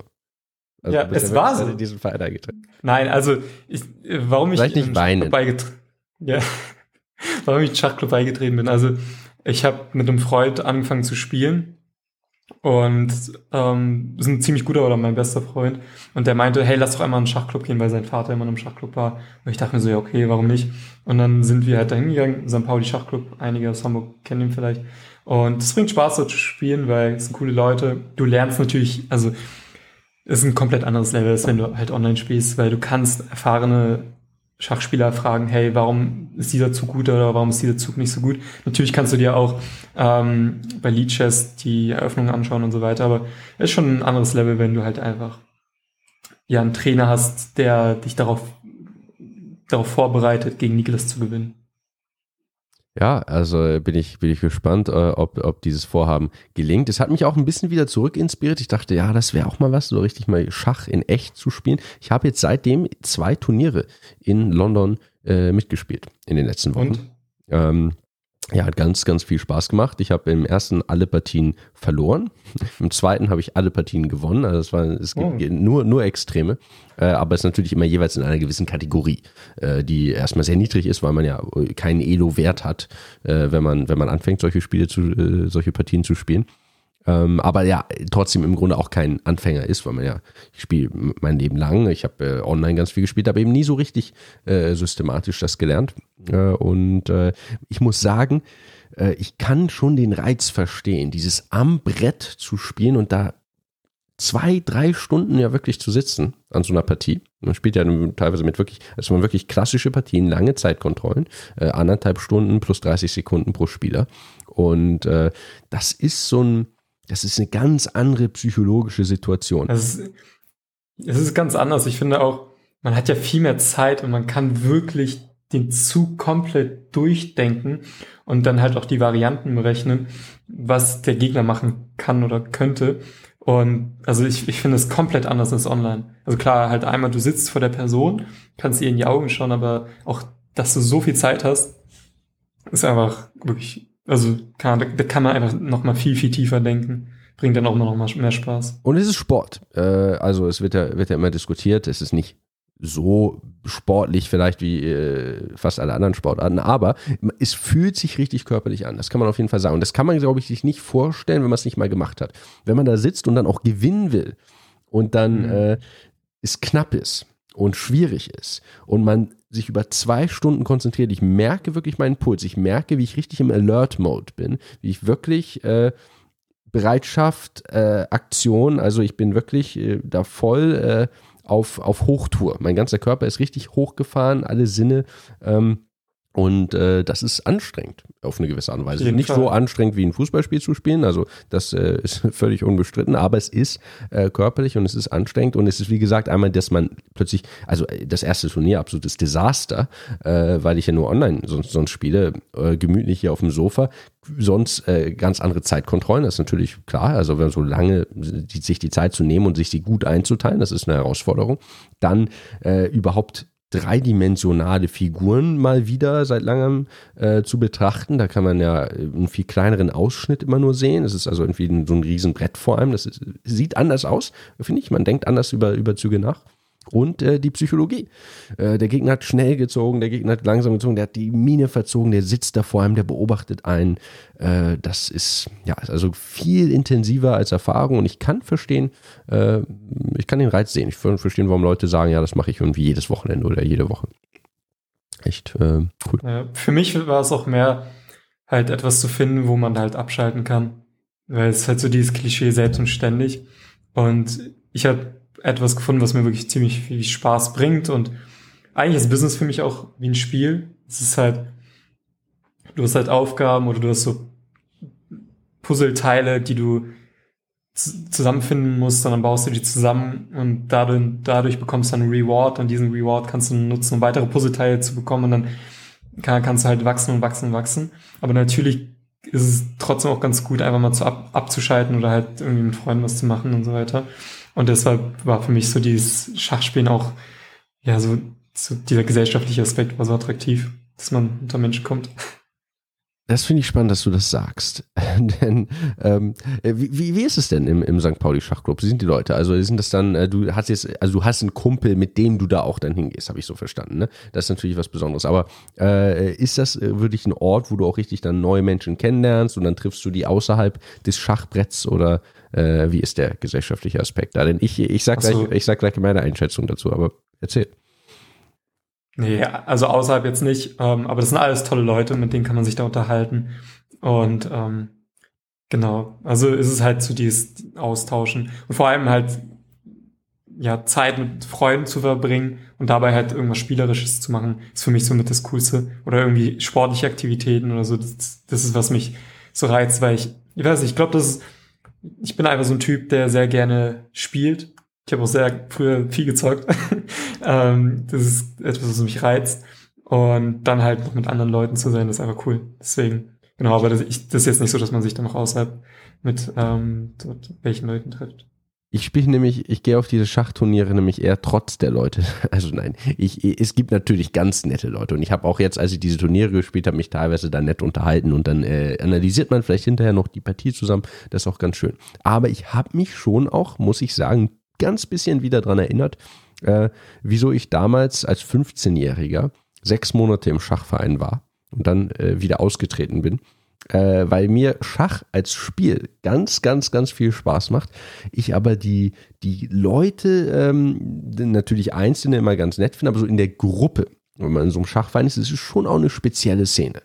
Muss ich sagen. Also es ist äh, ja. äh, natürlich sind es ähm, äh, gut, ich bin aber Informatik studiert, das ist auch wieder eine, eine eigene Szene. Es ist äh, es sind natürlich fast nur Männer. Ne? Ich habe äh, ich habe mir eure Website angeguckt, da steht ja als erstes, eigentlich muss man es verbergen, aber steht als erstes St. Pauli Schachclub, 146 Mitglieder, sechs Frauen, steht da so auf der auf der auf der Homepage. Mhm. Ähm, also ist, düsterere Frauenquoten als in jedem Informatikstudiengang. Und äh, natürlich hat man da teilweise ganz normale Leute, die äh, mitten im Leben stehen und ähm, dem man nicht ansieht, dass sie, dass sie Schachspieler sind. Äh, man, Niklas Huschenbeet, der in meinem Podcast war, dem merkt man das jetzt auch nicht an, äh, wenn man mit dem im Starbucks sitzt. Aber ja, es gibt auch äh, ganz spezielle äh, Typen, fand ich, die ja trotzdem ganz nett sein können, aber ähm, damals als 15-Jähriger, äh, als Erwachsener ist man da vielleicht irgendwie gesondert, damals waren die als 15 waren die mir irgendwie nicht cool genug. Und deswegen habe ich leider dann äh, äh, aufgehört mit, mit, mit Vereinsschach, äh, was ich jetzt natürlich bereue. Das wäre natürlich toll, wenn man so richtig gut Schach spielen könnte in heutigen Zeiten, wo das so ein Hype ist. Ja, ja ich kann es schon nachvollziehen. Ich finde es aber eigentlich ganz cool, so diese, ich würde sagen, Schach oder Schachspieler oder so ein Schachverein, Vereine allgemein, das sind solche Extreme ähm, und ich finde extrem eigentlich ziemlich cool. Ich gehe zum Beispiel auch boxen, immer montags. Und das ist eine komplett andere Welt. Also von den Leuten. Es sind aber trotzdem alles super coole Leute. Und ich mag die echt gerne. Ähm, es ist aber, ein, ja, wie gesagt, es ist halt eine komplett andere Welt. Und das finde ich dann so spannend, weil man kann da auch was mitnehmen. Ähm, und man, man, man kommt auch auf neue Ideen und man versteht auch, wie andere Leute Dinge sehen. Natürlich gibt's immer Leute, die einen irgendwie nerven. Ähm, beim Schach und beim Boxen war es jetzt aber nicht der Fall. Deshalb, ja. Das ist sehr spannend. Ganz unterschiedliche Welten, wirklich. Auch ich habe ganz viel Kampfsport gemacht und das auch sehr gemocht und äh, bin da mit den Leuten besser zurechtgekommen. Aber auch die ist natürlich eine ganz spezielle und eigene Szene. Äh, dann bietet sich ja für dich der Sport schlechthin an. Exotisch, aber in Deutschland äh, relativ stark vertreten im internationalen Vergleich. Schachboxen. Hast du Gibt's das? nachgedacht? Nein. Kennst du nicht. Du kennst sie nicht. Du machst, du spielst im Schachverein und gehst boxen und kennst Schachboxen nicht. Nein. Das gibt's ja nicht. Nimmst du mich gerade auf dem Arm? Nein, nein, Schachboxen, Chessboxing. Und wie äh, ist, äh, ich glaube, in Berlin ist eine starke Szene. Ähm, äh, Schachboxen, ich glaube, ich, vielleicht kommt das sogar aus dem deutschsprachigen, das weiß ich jetzt gar nicht, aber es ist auf jeden Fall stark in Deutschland. Äh, Schachboxen äh, funktioniert so, dass man äh, immer abwechselnd Runden spielt. Also wie beim Boxen es Runden gibt. Äh, es ist äh, ein, man spielt quasi eine Schachblitzpartie, glaube ich, also kurze Zeitkontrollen und die Uhr wird dann immer angehalten. Also man spielt irgendwie, ich weiß jetzt nicht die genauen Zahlen, sagen wir, man spielt eine Minute oder anderthalb Minuten und äh, dann wird geboxt. Und dann geht es wieder ans Schachbrett und dann wird wieder geboxt. Und dann geht es immer hin und her, äh, bis es mit. Äh also entweder bin ich, sorry, bin ich der Einzige, der das nicht kennt, aber sonst können es ja mal deine Abonnenten in die Kommentare schreiben. Ist das etwas, was man kennt? Oder? Ja, es ist schon sehr, es, ja, es ist exotisch. Also äh, das ist jetzt nicht äh, völlig äh, in, der, in der breiten Masse angekommen, aber wenn man Schachspieler und Boxer ist, dann kann man das schon kennen. Also es würde mich überraschen, äh, wenn es niemand in deinem Schachverein und niemand in deinem Boxclub kennt. Schachboxen ist ein Sport. Es gibt äh, jedes Jahr äh, Meisterschaften, auch nicht nur in Deutschland, in verschiedenen Ländern. Es gibt eine Schachbox-Weltmeisterschaft, soweit ich weiß. Und äh, das ist äh, eben diese Herausforderung, da wirklich äh, zu boxen, richtig, also mit voll, vollem Kontakt äh, einen, einen Box-Wettkampf zu veranstalten und zwischen den Runden sinnvolle Schachzüge zu finden. Äh, das ist äh, natürlich eine ganz besondere Herausforderung. Das Spiel endet äh, entweder mit Schachmatt oder mit einem äh, K.O. oder technischem K.O. Ja, vielleicht sollst du es mal ausprobieren. Unbedingt. Also, also es ist, ja. äh, das ist doch wirklich, äh, das ist doch perfekt. Also ich weiß jetzt nicht, wie die Hamburger Schachbox-Szene. Also Berlin habe ich so im Kopf, äh, da gibt es auf jeden Fall was, aber da musst du dich mal schlau machen. Oder äh, was starten. Also äh, mach dich äh, informiert. Da gibt es ja, also Schachbox, Verband wird es geben, einen deutschen. Und falls es in Hamburg da keine große Szene gibt, dann kannst du ja mal Meetup-mäßig, äh, du hast ja die Verbindung im Schachverein, im Boxverein, die Überschneidung wird relativ gering sein, aber manchmal gibt es sie eben. Und dann könntest du natürlich äh, mit deinen äh, äh, Projektmanager- und Unternehmensmentor-Fähigkeiten, äh, Business-Fähigkeiten, die du hast, könntest du bestimmt eine Schachbox-Szene in, in Hamburg aufziehen. Schachbox-Mentor. Mal was, äh, mal was organisiert. Also wirklich, ich, wenn, wenn das passiert, dann, äh, dann hat sich der Podcast schon gelohnt. Also ganz völlig egal, wer ihn, wer ihn sich später anhört, äh, wenn, wenn es irgendwann Ich in Hamburg Schachboxen gibt. Ja. Schreib's dir bitte auf deine Liste. Und äh, vielleicht äh, irgendwann gehen wir mal zusammen zu einem Schachbox-Wettkampf als, als Zuschauer. Das, äh, das wäre doch mal was. Als Zuschauer nur? Ja, also ich wollte jetzt nicht so weit gehen, dich da verpflichten, dass wir, dass wir uns im Schachboxring sehen, aber da müsste ich auch mein, mein, mein Boxen wieder mal hier äh, aufpolieren.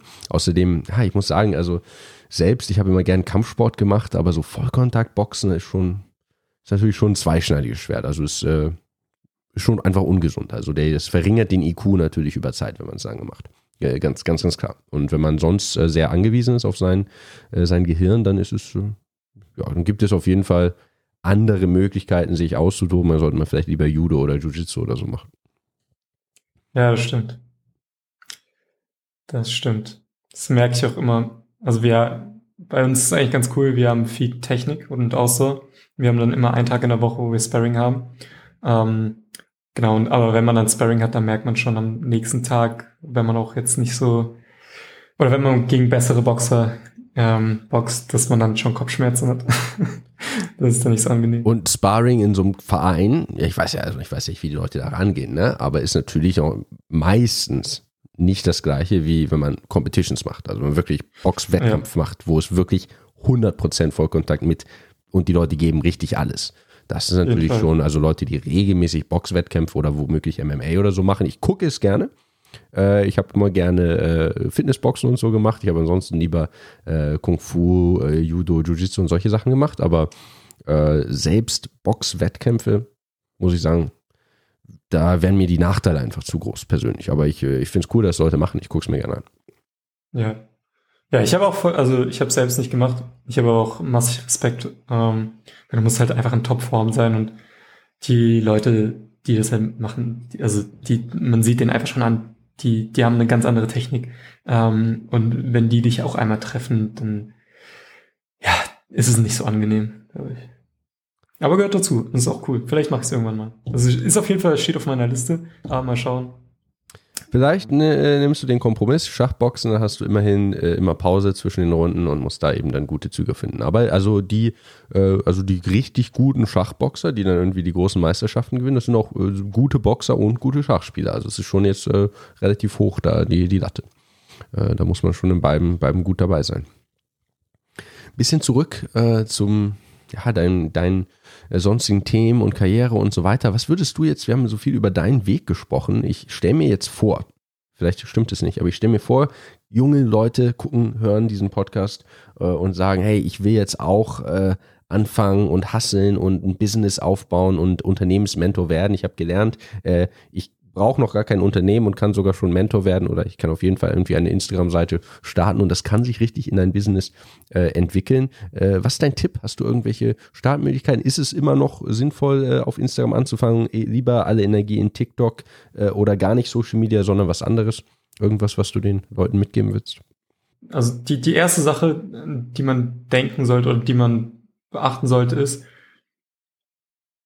dass man nicht versucht, irgendeiner Idee hinterher zu jagen. Also bei ganz vielen Anfängern, und das war auch bei mir so selber, herrscht dieser Glaubenssatz, dass man nur eine gute Idee braucht. Ich brauche nur diese Facebook-Idee, ich brauche nur diese Instagram-Idee, ich brauche nur irgend, irgendeine Idee und dann passiert alles von alleine. Und klar, es ist cool, eine Idee zu haben, aber häufig ist es so, dass du, dass deine Idee einfach nur ein Ausgangspunkt ist. Also bei mir war es zum Beispiel so, meine Idee war, dass ich einen Blog aufziehe mit SEO-Marketing. Und die Strategie dahinter war nicht schlecht. Ich baue Reichweite auf und so muss ich kein Kapital investieren, weil ich halt kein Geld hatte, kann aber trotzdem mir irgendetwas aufbauen, indem ich einen Wert stifte. Ähm, Im Endeffekt war aber dieses SEO-Marketing, also die, der, der Blog, einfach nur ein Ausgangspunkt. Und warum halt viele Leute glauben, dass man einfach nur eine Idee braucht, ist ganz klar wegen den ganzen Filmen und ähm, Serien und so, die es da draußen gibt. Ähm, ähnlich ist es auch mit, mit dem Thema Glück. Für mich ist es einfach nur wichtig, das zu erzählen, weil ich einfach sehr häufig Ja, die Frage absolut. Das ist ganz tief verankert. Das ist auch immer, also ich höre äh, gar nicht auch nur bei jungen Leuten, sondern gerade in, bei älteren äh, Familienmitgliedern ist das immer so ein Spruch, wenn man irgendwie irgendjemand eine ansatzweise kreative Idee äußerst, das musst du dir patentieren lassen, da musst du sofort ein Business draus machen, dann wirst du ganz, ganz berühmt und erfolgreich. Äh, so funktioniert es natürlich nicht. Ja, ist genauso wie mit dem Thema Glück. Ich wurde auch letztens einmal gefragt, ob ich der Meinung bin, dass ich Glück habe. Und ich wusste, als ich die, also als mir die Frage gestellt wurde, wusste ich gar nicht so eine Antwort drauf, weil ich darüber nie nachgedacht habe. Als ich dann aber darüber nachgedacht habe, dachte ich mir, na gut, wenn du, wenn du im Lotto spielst und die Wahrscheinlichkeit zu gewinnen 1 zu 100 ist, ne, das ist jetzt eine ziemlich gute Wahrscheinlichkeit ähm, für Lotto, aber sagen wir, die Wahrscheinlichkeit zu gewinnen ist 1 zu 100 und du spielst nur einmal und du gewinnst, dann ist es natürlich Glück. Wenn du aber 100 Mal spielst, dann ist es wahrscheinlich einfach nur harte Arbeit. Und genauso ist es auch mit dem Thema, wenn man sich selber was aufbauen möchte. Glück ist einfach vielmehr, dass du dich vorbereitest oder, oder besser gesagt, die Definition von Glück ist, dass eine Gelegenheit sich anbietet und du bereits vorbereitet bist. Also eine Gelegenheit trifft auf Vorbereitung. Und so war es ja auch bei mir. Also als ich die Seite Unternehmensnote gestartet habe, habe ich ja zwei Jahre oder na, fast zwei Jahre vorher umsonst gearbeitet und versucht, irgendwie irgendwas aufzubauen. Und dann kam dieser Trend und dann hatte ich das Wissen und dann habe ich auch die Zeit investiert und dann ging es auf einmal nach oben. Man könnte sagen, hey, du hast Glück, dass du diesen Trend hast. Und klar, stimmt, aber ich wäre, ich hätte nicht diese Seite gestartet, wenn ich nicht die ganze Arbeit vorher gemacht hätte. So, das erstmal als Fundament. Und wenn man sich jetzt anschaut, okay, ich möchte ein Business starten, ich möchte selbstständig werden, ähm, gibt es natürlich verschiedene Modelle. Ich würde sagen, es gibt so drei Felder, die man abdecken kann oder drei Levels. Ich glaube, ich, ich, ich fange mal mit dem höchsten Level an. Das höchste Level ist ganz klar Software. Also, dass man eine Software hat, die einen Service ersetzt und dadurch Leuten ähm, ja, einfach eine gewisse Dienstleistung bietet. Ist natürlich das schwierigste Level und das ist auch das Level, wo man sagt, hey, ich brauche eine Idee, aber um eine Software zu entwickeln, muss halt Programmierer sein. Ich bin es nicht. Ähm, hab massiven Respekt vor Leuten, die Programmierer sind. Aber natürlich auch brauchst du viel Kapital. Du, du musst einfach, du musst auch die Basics wissen. Also du musst wissen, wie funktioniert Unternehmertum, wie baust du ein Team auf, wie funktioniert Marketing, wie entwickelst du ein gutes Produkt, wie findest du auch heraus, was wollen die Leute, weil das ist so mit die wichtigste Sache. Und ich habe auch so oft Dinge gemacht, wo ich der Meinung war, hey, das wird cool sein oder das werden die Leute irgendwie annehmen. Im Endeffekt hat es aber dann niemand interessiert. Ich habe einfach nur meine Zeit verschwendet. Und demnach ist das so mit das coolste Level, finde ich persönlich, weil ich bin auch mehr so jemand, ich bin so ein Bauer. Ich, ich finde, es gibt so verschiedene T Typen von Unter Unternehmern. Ich, bis jetzt habe ich so zwei identifiziert. Einmal so mehr so die Netzwerke oder die Leute zusammenbringen und so auch sehr gut Teams führen können. Und dann gibt es einmal so die Leute, die halt bauen. Und ich bin zum Beispiel einfach ein Bauer. Ich, kann, ich sitze sehr gerne vor meinem PC und kann baue Webseiten oder kann, baue eine Marketingkampagne und was weiß ich. Ähm, aber ich denke auch, Software ist sehr, sehr attraktiv, weil du halt die Software einmal aufbaust und häufig sind das ja dann auch Abo-Modelle und demnach ähm, ist der Customer Lifetime Value sehr hoch. Das ist jetzt sehr, sehr technisch. Ich versuche nicht zu technisch zu werden, aber der Kundenwert ist sehr, sehr hoch. Also wie viel ein Kunde in der Lebenszeit ähm, in dem Unternehmen ausgibt und dadurch sieht man auch, dass die wertvollsten Unternehmen halt ähm, Softwareunternehmen sind. Und natürlich, also gibt es viele weitere Vorteile. Ein weiterer Vorteil ist auch wieder mit diesem Burggraben. Es ist einfach sehr, sehr schwer, das nachzumachen. Und ähm, wenn du also wenn du halt eine Software hast, die erfolgreich ist, dann hast du sehr viel Zeit da schon investiert, ähm, sehr viel auch Kapital investiert und es ist schwer für andere, das halt nachzumachen. Und du hast natürlich auch solche Netzwerkeffekte wie bei Facebook. Ähm, genau, das ist so das höchste Level, ist eigentlich in meinen Augen. Damit sollte niemand anfangen, weil ja, du, du, ich denke, im langen Ende würdest du nur deine Zeit damit verschwenden, weil du sehr viel, sehr viel versuchst und dann halt frustriert bist und vielleicht sogar halt damit aufgibst. Das untere Level ist, dass du ein Produkt hast, also E-Commerce, Online-Warenhandel. Das ist etwas zum Beispiel, was wir mit dem Creator Journey gemacht haben. Da gibt's jetzt weniger Hürden, weil du nicht eine komplette Software ähm, schreiben musst, sondern du musst das Produkt nur produzieren lassen, du musst nur einen Hersteller finden, du musst Versanddienstleister finden, du musst einen Support aufbauen und so weiter. Das sind auch wieder verschiedene Bausteine, die halt wichtig sind. Die sind aber nicht so hochkompliziert. Würde ich damit anfangen? Ich weiß nicht. Es kommt darauf an.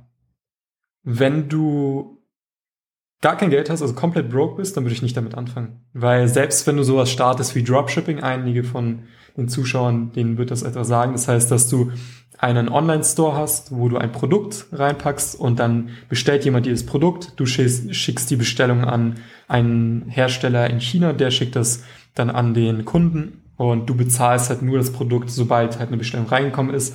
Ähm, das ist vielleicht attraktiv oder es scheint attraktiv zu sein, aber die Sache ist, dass du ja irgendwie Kunden gewinnen möchtest, äh, musst. Und wie gewinnst du Kunden, indem du halt bezahlte Werbung schaltest? Und dafür benötigst du einfach Kapital. Und da Facebook, also die meisten Leute nutzen Facebook, um Werbung zu schalten, bitbasiert ist, also Leute bieten auf einen Werbeplatz, ähm, musst du wirklich das beste Produkt haben, du musst das beste ähm, Copywriting, also den besten Werbetext, du musst äh, das beste Marketing haben und so weiter. Also du musst diese ganzen Sachen meistern können, weil erst dann wirst du halt profitabel sein. Und vor allem würde ich auch kein Dropshipping betreiben, weil es halt größtenteils Scheißprodukte sind. Und selbst wenn du ein gutes Produkt findest, was gut funktioniert, dann werden andere Leute das sehen und werden dich kopieren. Das heißt, der Burggraben ist leicht zu überwinden. Also es ist, es ist ein simples Modell, es ist aber nicht einfach, weil simple Modelle werden sehr schnell competitive, also die, die Konkurrenz steigt und dadurch wird es dann halt wieder schwierig. Macht Sinn. Und das erste Level, das ist also das Einsteigerlevel, das ja eigentlich, was ich auch gemacht hatte, ist, dass du dir einen Skill aneignest oder an allererster Stelle, du findest heraus, was interessiert dich wirklich, was ist etwas, wo du, wo du dir vorstellen könntest, einfach dich weiterhin hineinzufuchsen, also sei es jetzt Programmieren, sei es jetzt Design, sei es jetzt Marketing. Es muss halt so ein Skill sein, der sehr spezifisch ist, aber der auch für Unternehmen das so der, das Optimum ähm, relevant ist. Und dann ja, suchst du dir diesen einen Skill aus, wirst darin wirklich richtig gut und gehst dann halt im Optimalfall auf Unternehmen zu. Aber es kann auch sein, dass du zum Beispiel dich für das Thema Schlaf begeistern kannst und da wirklich einfach ein Experte bist und Leute da halt berätst und kein Coaching machst. Ähm, Genau, also dass du halt, also um es zusammenzufassen, dass du halt eine Dienstleistung anbietest, wo du halt zwar, zwar Zeit gegen Geld tauschst, wo die meisten Unternehmer sagen, oh Gott, wie kannst du sowas machen? Zeit gegen Geld, dann bist du ja kein richtiger Unternehmer. Stimmt teilweise, aber es, du musst halt, du musst halt schauen, wo befindest du dich gerade. Wenn du gerade in der ersten Stufe bist, da hast du halt viel Zeit. Und demnach, und du hast halt kein Kapital und du hast auch keine Learnings. Und wenn du dann halt eine Dienstleistung anbieten kannst, für die du 500 Euro bekommst oder auch 10.000 Euro, wenn du halt eine komplette Website für jemanden baust, dann hast du das Kapital, du sammelst die Erfahrung und dann kannst du solche Projekte angehen, wie zum Beispiel so ein Journal. Weil für mich, also für mich war das Journal jetzt auch nicht so ein Projekt, wo ich gesagt habe, okay, damit werde ich dick Asche machen. Im Nachhinein, oder als ich das dann auch angegangen bin, dachte ich mir, na gut, eigentlich ähm, habe ich mich davor gesträubt, halt diesen nächsten unternehmerischen Step anzugehen, dass ich mich wirklich darauf fokussiere, ähm, Leute zu finden, die wirklich also krasse Skills haben, weil aktuell, das ist jetzt auch nochmal off-topic, aber vielleicht ist es auch interessant, ähm, wenn, wenn du die Leute ins Team holst, dann gibt es eigentlich so zwei Parameter, die du dir anschauen solltest, oder zwei, zwei Faktoren. Das ist einmal, haben die die Skills und haben die das richtige Mindset. Und am Anfang holst du dir halt Leute, die das richtige Mindset haben, die richtige Einstellung, die halt an das glauben, was du machst und einfach auch, du, du kannst ihnen einfach vertrauen. So, die Leute, die ich habe, ich habe schon erwähnt, ich, ich habe einfach super Leute, weil ich kann ihnen einfach vertrauen.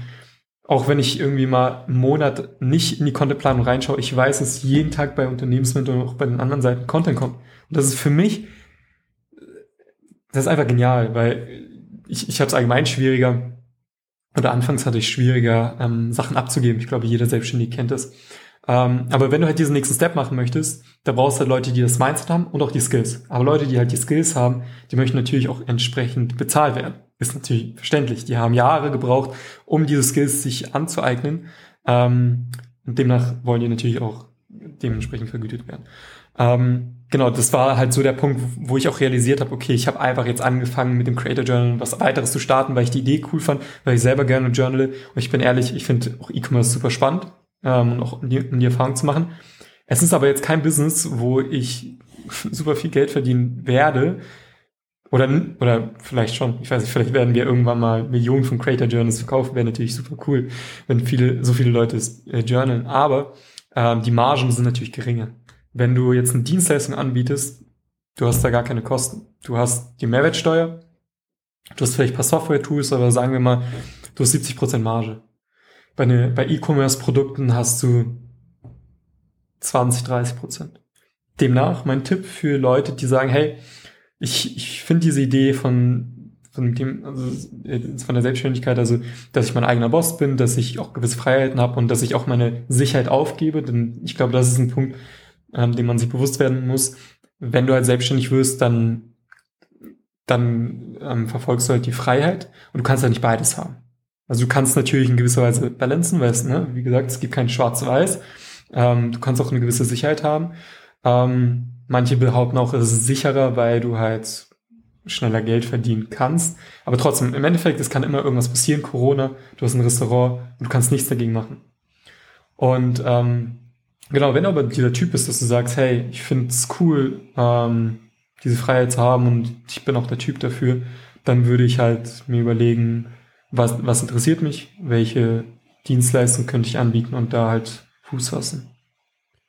Und natürlich, äh, wie du gerade schon angedeutet hast, gibt es auch noch ganz viele andere Möglichkeiten, äh, sein Leben zumindest auch in den jungen Jahren zu gestalten. Du hast jetzt ja als Teenager dann schon angefangen, äh, wirklich zu hasseln, wie man sagt, und eben versucht zu versuchen, ein Unternehmen aufzubauen. Das ist dir dann auch relativ früh gelungen. Äh, wie alt bist du im Moment?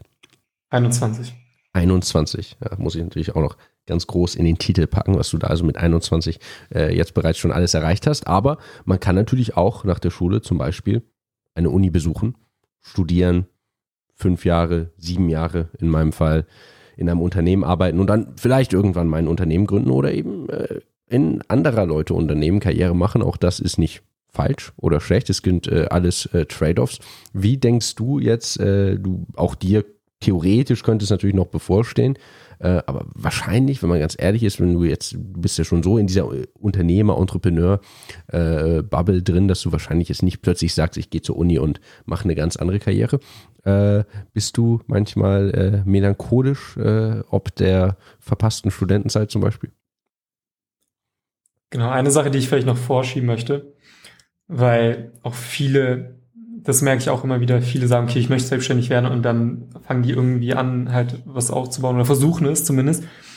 Wie man bei mir gesehen hat, und ich bin der Meinung, das ist auch häufig so, es braucht gewisse Jahre oder es braucht etwas Zeit, bis du halt in diesen Punkt kommst, wo du sagst, okay, ich, ich kann jetzt davon leben. Und was ich nicht machen würde, ist, dass man sagt, ich studiere nicht, sondern ich werde direkt selbstständig. Ich glaube, es wäre schlauer oder es ist schlauer, wenn man studiert und parallel dazu halt versucht, sich was aufzubauen. Weil wenn wir immer ehrlich sind, ich weiß natürlich nicht, wie es im Studium ist, aber so wie ich es halt bei Freunden beobachten kann, man hat die Zeit, dass man nebenbei noch etwas macht. Und vor allem auch am Anfang, da hast du jetzt auch nicht tausend Aufgaben, die du machen könntest, ähm, sondern es sind eigentlich wenig Aufgaben, der, Pro äh, der Progress ist relativ langsam. Kommt natürlich ein bisschen auf den Studiengang an. Auf jeden Aber, Fall. Ja. Äh, Wenn du Medizin also, studierst, dann äh, sieht das ganz anders aus. Ja, absolut. Und auf die Uni, äh, also dem, dem Mathe-Studiengang in Cambridge, in den ich da mal in einem Video vorgestellt habe, da werden Unternehmen nebenbei zu starten auf jeden Fall ambitioniert. Aber generell in so einem Bologna-Bachelor modularisiert aufgebaut. Man kann eigentlich so lange studieren, wie man will, bis man irgendwann fertig ist. Auf jeden Fall. Äh, da hat man Zeit. Ja, viel mehr Zeit als als äh, Arbeitnehmer, das kann ich bestätigen.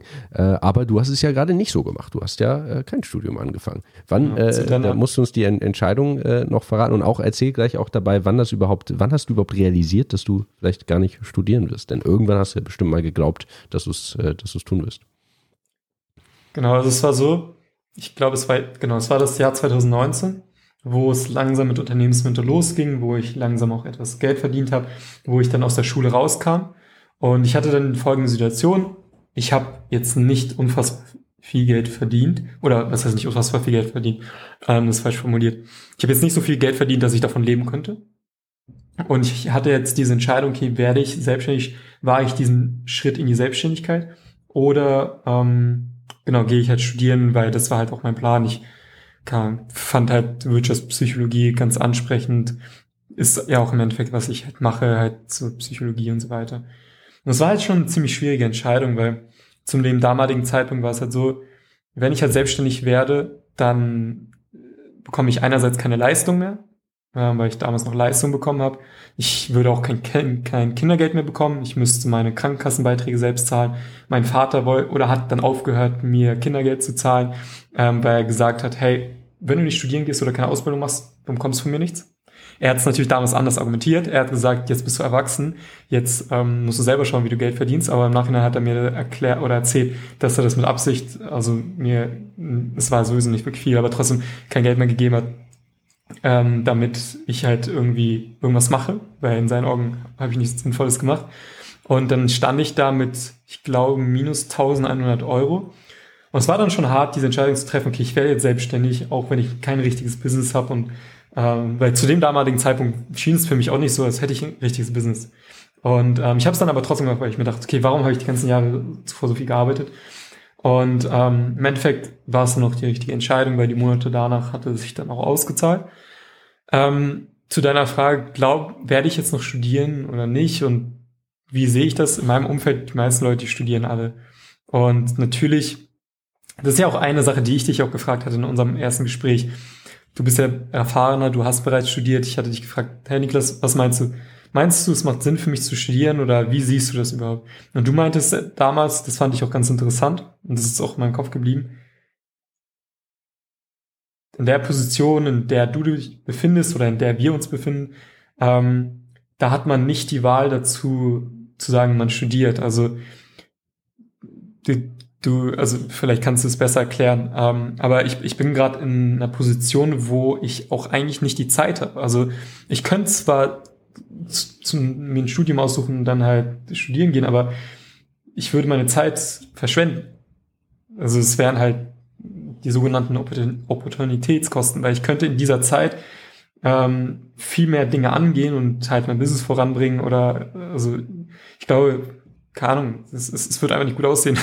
Oder was heißt nicht gut aussehen? Ähm, es, ich, ich würde halt nicht die Sachen, die Ziele erreichen, die ich erreichen möchte. So. Ja, und ich denke das auch nach wie vor. Also äh, ich denke, es ist ein, es ist eben ein Segen und ein Fluch, wenn man äh, so früh im Leben Blut leckt und äh, sagt, ich baue mir was auf und ich habe plötzlich ein Unternehmen, wenn das erstmal läuft, dann äh, ist ich kann, kann ich mir sehr gut vorstellen, dass sich das nicht wie eine Entscheidung in dem Sinne anfühlt. Das ist, du bist da, du bist da jetzt drin und es wäre einfach dann der falsche Weg. Und äh, wärst du im Endeffekt ein glücklich, glücklicher oder nicht, wenn du jetzt irgendwie äh, nicht in diese Umstände und dieses Mindset geraten wärst, sondern erstmal fünf Jahre studiert hättest und dann äh, damit angefangen hättest, schwer zu sagen.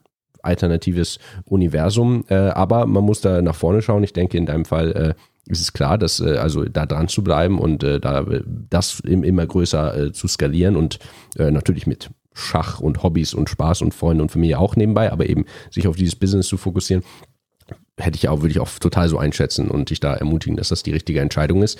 Äh, was nicht heißt, dass du nichts verpasst. Ja, und dass ich glaube, dass zu einem, gewissen Gegend, zu einem gewissen Teil äh, ist das Leben äh, voller Dilemmata. Und das ist manchmal einfach schwer zu akzeptieren. Äh, das ist einfach alles, was man tut. Immer wenn man irgendwas macht, macht man was anderes nicht. Und äh, das ist, äh, ja, das ist, das ist hart. Also das ist, äh, natürlich äh, gibt es ganz viele Dinge, die ich in meinem Studentenleben sehr genossen habe ganz viele äh, Erfahrungen, Reisen, Auslandsjahre, Partys, äh, Verbindungen mit, mit anderen Menschen, äh, Erlebnisse, die du in genau dieser Form nicht machen wirst. Und natürlich hast du andererseits mir mit 21 und dem Business äh, in anderen Bereichen unglaublich was voraus und kannst dir damit äh, potenziell, wenn du 27 bist, äh, Möglichkeiten äh, äh, eröffnen, äh, die anderer Natur sind und die du vielleicht, wenn du eine ganz andere Entscheidung getroffen hättest und jetzt gerade irgendwie mitten im Bachelor stehen würdest, so nicht hättest. Und das ist schwer zu vergleichen, aber es ist letztlich wirklich ein Dilemma. Und wie auch immer ja, man es, wie auch immer man es sieht, also man kann das positiv oder negativ sehen. Ich finde es, es gibt den, äh, ich glaube, dänischen Philosophen äh, Kierkegaard und äh, der äh, schreibt immer ganz furchtbar klingend und pessimistisch und negativ darüber, aber irgendwie, wenn ich ihn lese, stimmt es mich positiv. Äh, der sagt also, äh, mach was du willst, du wirst es bereuen. Wenn du heirate, du wirst es bereuen. Heirate nicht, du wirst es bereuen. Sei Single bis ans Ende des Lebens und hab lauter Abenteuer, du wirst es bereuen. Hab eine Familie, du wirst es bereuen. Ja, such dir einen tollen Job, du wirst es bereuen, hab keinen Job, du wirst es auch bereuen. Egal, was du machst, du wirst immer auch bereuen, was du nicht gemacht hast. Und er schreibt das so in einem sehr düsteren Stil. Aber wenn man das einmal so sacken lässt und akzeptiert und sagt, okay, das Leben ist voller Dilemmata, dann kann einem das auch eine gewisse Gelassenheit geben. Dass man sagt, okay, es ist einem einfach ganz natürlich, dass man diese Was wäre wenn Momente hat und dass man sagt, ja, gibt ganz viele Sachen, äh, die ich nicht erlebt habe und das geht auch allen anderen so. Und das ist leider unvermeidbar. Ja, ich glaube, das Wichtigste, das ähm, kommt eigentlich auch auf den Punkt zurück, den du halt angesprochen hast, ist, dass man sich bewusst wird oder also den Sachen bewusst wird und auch ja bewusst, also als ich mir die Frage gestellt habe, macht es für mich ähm, Sinn zu studieren, habe ich versucht, alle Vorteile zu identifizieren, um halt eine Entscheidung zu treffen. Und dann habe ich gesehen, okay, ähm, ich bin im Kontakt mit anderen Studierenden, ich kann von Professoren lernen und so weiter. Und dann habe ich mir die Frage gestellt, okay, bin ich bereit, diesen Preis zu zahlen, dass ich halt die Selbstständigkeit weiterhin verfolge und äh, damit halt nicht diese bestimmten Dinge erhalte? Und wenn die Antwort ja lautet, dann kann, gehe ich halt, also verfolge ich halt die Selbstständigkeit. Wenn die Antwort halt nein lauten würde, dann würde ich es halt nicht machen. Das, also wie du sagst, das Wichtigste ist einfach nur, sich bewusst zu werden, okay, ähm, oder ja, zu wissen, wo, was ist mein Ziel, woraufhin möchte ich optimieren und dann halt ja, einfach zu akzeptieren, es wird bestimmte Dinge geben, die ich halt nicht erleben werde. Und das ist vollkommen normal, das gehört dazu. Und es wird auch Fehler geben, die man machen wird oder die man bereuen wird. Aber die Sache ist, diese ganzen Dinge, die du halt falsch gemacht hast oder nicht gemacht hast, haben dich ja auch zu der Person gemacht, die du jetzt halt bist. Ne? Deshalb, ich finde es auch dann immer irgendwie, also klar, es gibt immer Sachen, die man bereut, ne? Äh, aber ich, ich, ich finde es dann trotzdem nicht so wirklich gut, wenn man daran festhält und irgendwie ja sein Leben danach ausrichte. Oh, hätte ich das bloß gemacht oder hätte ich das bloß gemacht. Ja, absolut. Ja und Amen und äh, hoffentlich äh, eine interessante Inspiration äh, zu den vielen jungen und teilweise älteren Menschen, äh, die das hier hören und schauen. Wir werden mit Gespanntheit verfolgen, äh, was du auf Unternehmensmentor-Seiten äh, und deinen ganzen anderen äh, vielen Projekten noch alles erreichen wirst. Äh, du hast ja noch sehr, sehr, sehr langen Weg vor dir und hast mit deinen 21 Jahren auf jeden Fall in äh, im Bereich Entrepreneurship äh, Unglaubliches bereits erreicht und ja, wir verfolgen es mit Spannung. Misha, hat mich sehr gefreut, cooles Gespräch. Danke, dass du dir die Zeit genommen hast. Ich danke dir für die Einladung und für die netten Worte. Freut mich. Ich hoffe, den Abonnenten hat es gefallen. Ja. Tschüss. Ciao. Misha aka Unternehmensmentor auf Instagram, meine Damen und Herren. Und mich würde interessieren, welchen Werdegang ihr spannender, passender, inspirierender für euch findet. Studieren oder hasseln? Schreibt es mir in die Kommentare unter die YouTube-Version des Podcasts. Das war Niklas und Konsorten und wir sehen uns beim nächsten Mal.